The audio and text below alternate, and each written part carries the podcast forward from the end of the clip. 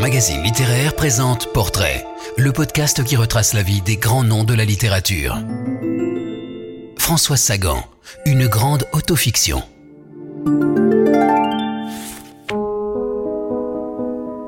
Lorsque paraît Bonjour Tristesse en 1954, Sagan n'a pas 20 ans. D'emblée, elle s'impose comme un phénomène orchestré par l'éditeur René Julliard et tête de pont d'une génération de jeunes écrivaines moquant les convenances dans le sillage de Simone de Beauvoir. Un charmant petit monstre, selon les mots de Mauriac, est né et il ne se fait pas prier pour mettre en scène ses frasques. Déjà, le piège se referme. La figure de jeune fêtarde argentée, sinon cynique, fait oublier sa réelle mélancolie et son ancrage littéraire dès le choix de son pseudonyme emprunté à Proust la fabrique d'un phénomène. Après la Seconde Guerre émergent de nombreuses écrivaines qui inventent des figures de jeunes filles s'émancipant enfin des stéréotypes sociaux, mais aussi littéraires. La Cécile de Bonjour Tristesse est parfaitement représentative de cette lame de fond. À la fin de la Seconde Guerre mondiale, le monde du livre est en pleine restructuration. Les Français, qui ont plongé dans la lecture pour échapper à l'horreur des temps, reprennent le fil de leur vie et semblent s'éloigner de l'édition traditionnelle. De jeunes professionnels se lancent à l'assaut de la galaxie Gutenberg, mais ils se heurtent au dynamisme des grandes maisons qui se restructurent pour récupérer leurs auteurs éparpillés. René Julliard fait partie de ces jeunes loups de l'édition. Il ne décroche pas moins de trois Goncourt d'affilée à la fin des années 40.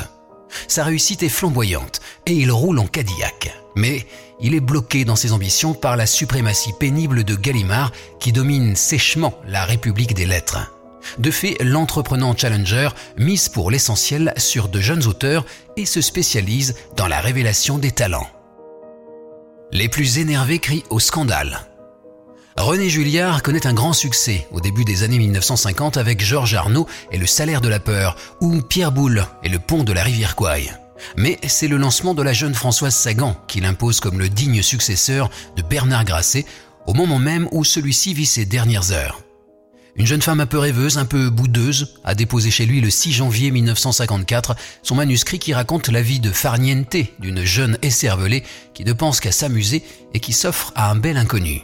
Ce roman de la jeunesse, qui veut s'affranchir des pesantes tutelles de la société, fait bientôt sensation. Mais dès ses débuts, la romancière enchante autant les uns qu'elle afflige les autres. Les premiers saluent la fluidité d'une écriture qui évoque les états d'âme de celles ou de ceux qui sont las de ce monde ancien. Les autres dénoncent un roman traditionnel sans talent particulier, une œuvre convenue, plate ou banale.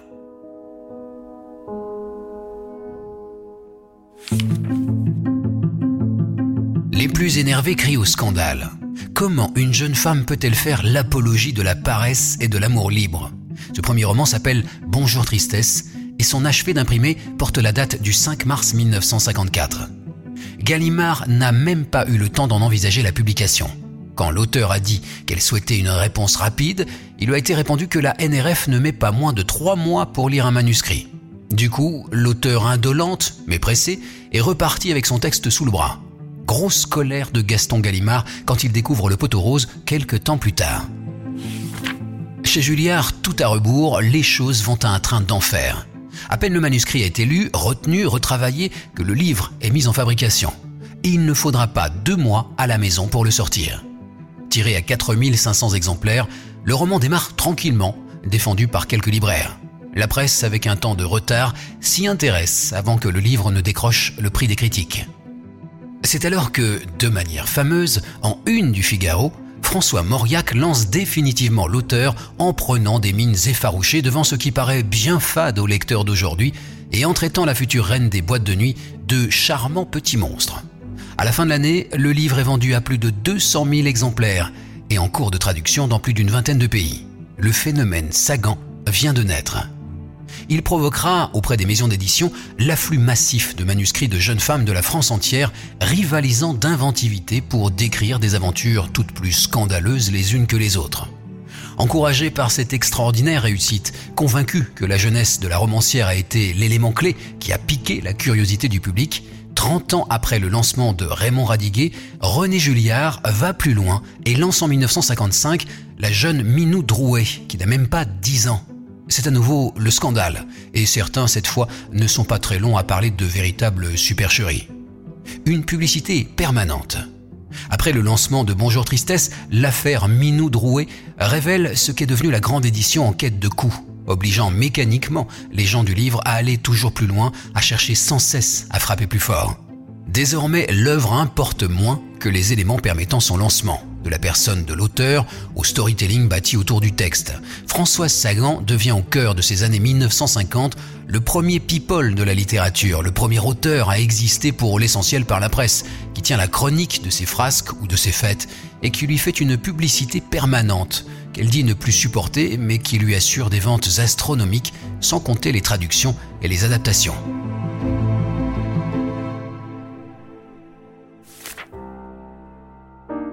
2 novembre 1961, selon des documents d'archives de la maison Julliard, le tirage de Bonjour Tristesse aurait été de 840 000 exemplaires. Celui d'un certain sourire de plus de 500 000 exemplaires. Dans un mois, dans un an, 400 000 exemplaires. Aimez-vous Brahms 290 000 exemplaires. Les merveilleux nuages, plus de 150 000 exemplaires. La romancière peut bien brûler autant d'Aston Martin ou de Jaguar qu'elle veut, il lui suffit de sortir un livre pour s'acheter une nouvelle Porsche ou une Ferrari. Devenue une machine à best-seller, Françoise Sagan fait la course en tête des ventes tout au long des années 1950 et encore dans les années 1960 grâce au battage journalistique autour d'elle. Mais désormais, ce sont les lancements de ses livres qui font événement et qui deviennent l'objet de tous les commentaires. En 1959, lors de la sortie d'Aimez-vous Brahms, le bulletin du livre évoque les aventures de 23 000 kilos de papier. Le charmant petit monstre s'en plaint, mais le secret autour du pénible accouchement de ses livres ou de l'assistance dont il a besoin est, lui, plutôt bien gardé. C'est à peine si la presse note une légère différence de ton et de tenue quand Sagan change d'éditeur après le décès de René Julliard pour passer chez Flammarion, où le travail de reprise ou de correction est, semble-t-il, moins sévère. Insensiblement, ses ventes diminuent, l'auteur fait de moins en moins événements, mais 68 est passé par là. Et ces œuvres qui se ressemblent beaucoup, ayant à peu près toujours les mêmes thèmes entre ennui, solitude et jalousie, finissent par lasser. Moins attaqués dans la presse, et les petit à petit oubliés.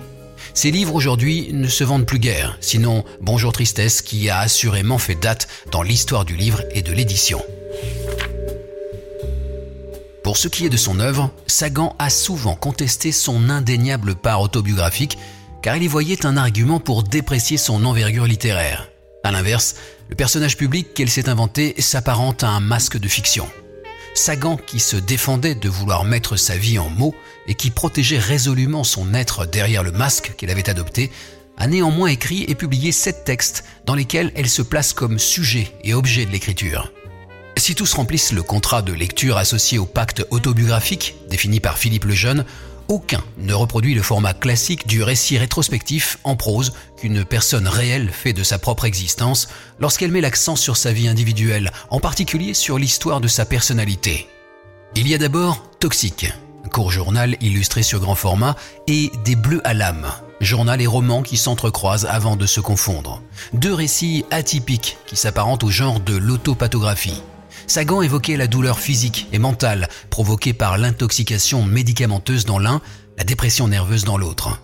La romancière se montrait là affaiblie et désemparée, si différente de cette créature insouciante et irresponsable mythique. Ainsi, elle cherche et trouve dans l'écriture une voie vers un mieux-être. Une autocritique lucide et vive. Réponses et répliques, entretiens imaginaires, reconstitués à partir de questions fréquemment posées par les critiques depuis la parution de Bonjour Tristesse, ont donné à Sagan l'occasion de préciser, voire de corriger, nombre de ses propos dont elle disait qu'ils étaient régulièrement déformés une fois publiés. Ces réponses, tour à tour sérieuses, humoristiques ou cyniques, selon la finesse et la pertinence de la question, témoigne de cette lucidité et vivacité d'esprit qui nourrissait sa conscience des êtres et du monde, et de sa conviction réfléchie de tenir juste place et rôle dans le champ littéraire. Avec mon meilleur souvenir et toute ma sympathie, recueil de souvenirs rédigés sur le mode nostalgique et gai, comme on le lit sur la quatrième de couverture du second, rassemble chacun des textes dans lesquels Sagan évoque des moments heureux et des gens qu'elle a aimés ainsi que, là encore, l'importance de la littérature et de l'écriture dans sa vie. Dans Derrière l'épaule, enfin, dernier texte publié de son vivant, Sagan commente la relecture chronologique de sa production romanesque, fait sa propre critique, se remémore des moments ou des personnes que lui rappellent chacun des 20 romans relus. Est ici illustrée cette remarque introductive qui établit que sa chronologie personnelle est essentiellement liée à la publication de ses romans, qui sont les seules bornes vérifiables, ponctuelles et enfin presque sensibles de ma vie. Quelle que soit la forme choisie et le ton adopté, que Sagan évoque une période douloureuse ou heureuse, se montre abattue, combative ou réflexive, elle écrivait dans ses sept textes sa vérité et revendiquait une conception de l'existence et de l'écriture autre, sachant qu'elle serait immanquablement mal jugée et mal lue par la plupart des critiques, plus enclin d'un roman à l'autre à moraliser la femme enfant terrible qu'à proposer un compte-rendu critique de l'ouvrage. Le discours critique sur Sagan s'est figé très vite après Bonjour Tristesse et n'a guère évolué par la suite. Si on s'accordait à lui reconnaître un certain talent, style léger et élégant, analyse psychologique instinctive et fine, ses romans étaient jugés trop minces, pas assez soignés ni aboutis, trop pressés qu'était la jeune femme de rejoindre sa clique de riches oisifs, privilégiés, et de se complaire dans des plaisirs jugés incompatibles avec le travail d'écrivain. On a comparé son art à celui de certains aînés, Radiguet pour la précocité et le scandale, Colette pour l'écriture de l'adolescence féminine et la liberté de ton, Proust parfois pour l'usure des passions, et plus spécifiquement Sartre pour la reprise d'une certaine éthique existentialiste.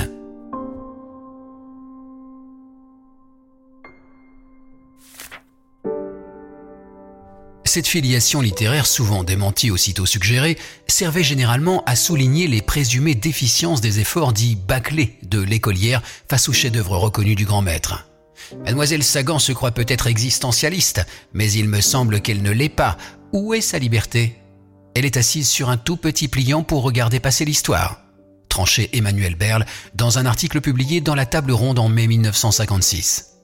Sagan ne s'est jamais prétendu existentialiste, comme elle ne s'est jamais réclamé d'aucun clan littéraire, philosophique ou politique, mais il apparaît qu'elle a vécu et écrit dans un esprit existentialiste et sa liberté reste éclatante. Je n'admettais pas dans mes histoires d'amour d'autres obstacles que la faiblesse ou la force de mes héros, en aucun cas un élément extérieur. C'était mes façons à moi de suivre l'existentialisme, si je joue à la philosophe, laisser aux gens la liberté d'agir et de se définir par leurs seuls actes, derrière l'épaule. Cet esprit existentialiste est plus manifeste encore dans les textes autobiographiques où Sagan réaffirme son besoin et plaisir d'écrire ce qu'elle veut, et donne par ailleurs à lire certains de ses plus beaux passages, y compris sa lettre d'amour à Jean-Paul Sartre, et revendique la valeur de son être et de son existence, mais aussi et surtout de son travail d'écrivaine qu'elle considérait honnête. Je considère que j'ai du talent, plus de talent que beaucoup de gens ne le disent, mais peut-être moins que certains ne l'affirment. Plus de talent que les 9 dixièmes des gens qui sont publiés actuellement, mais je ne suis pas Sartre, je n'ai pas écrit les mots. Réplique.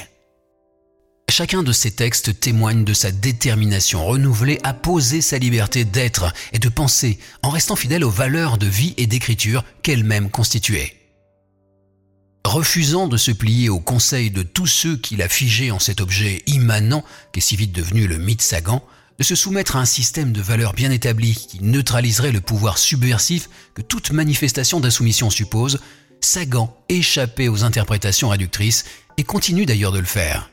N'est-ce pas cela qui explique en partie l'intérêt que suscite toujours sa vie et son œuvre? François Sagan et tous les grands auteurs sont sur lire.fr. Si vous avez aimé cet épisode, abonnez-vous au podcast Portrait de Lire Magazine Littéraire et aidez-nous à le faire connaître en laissant des commentaires et 5 étoiles.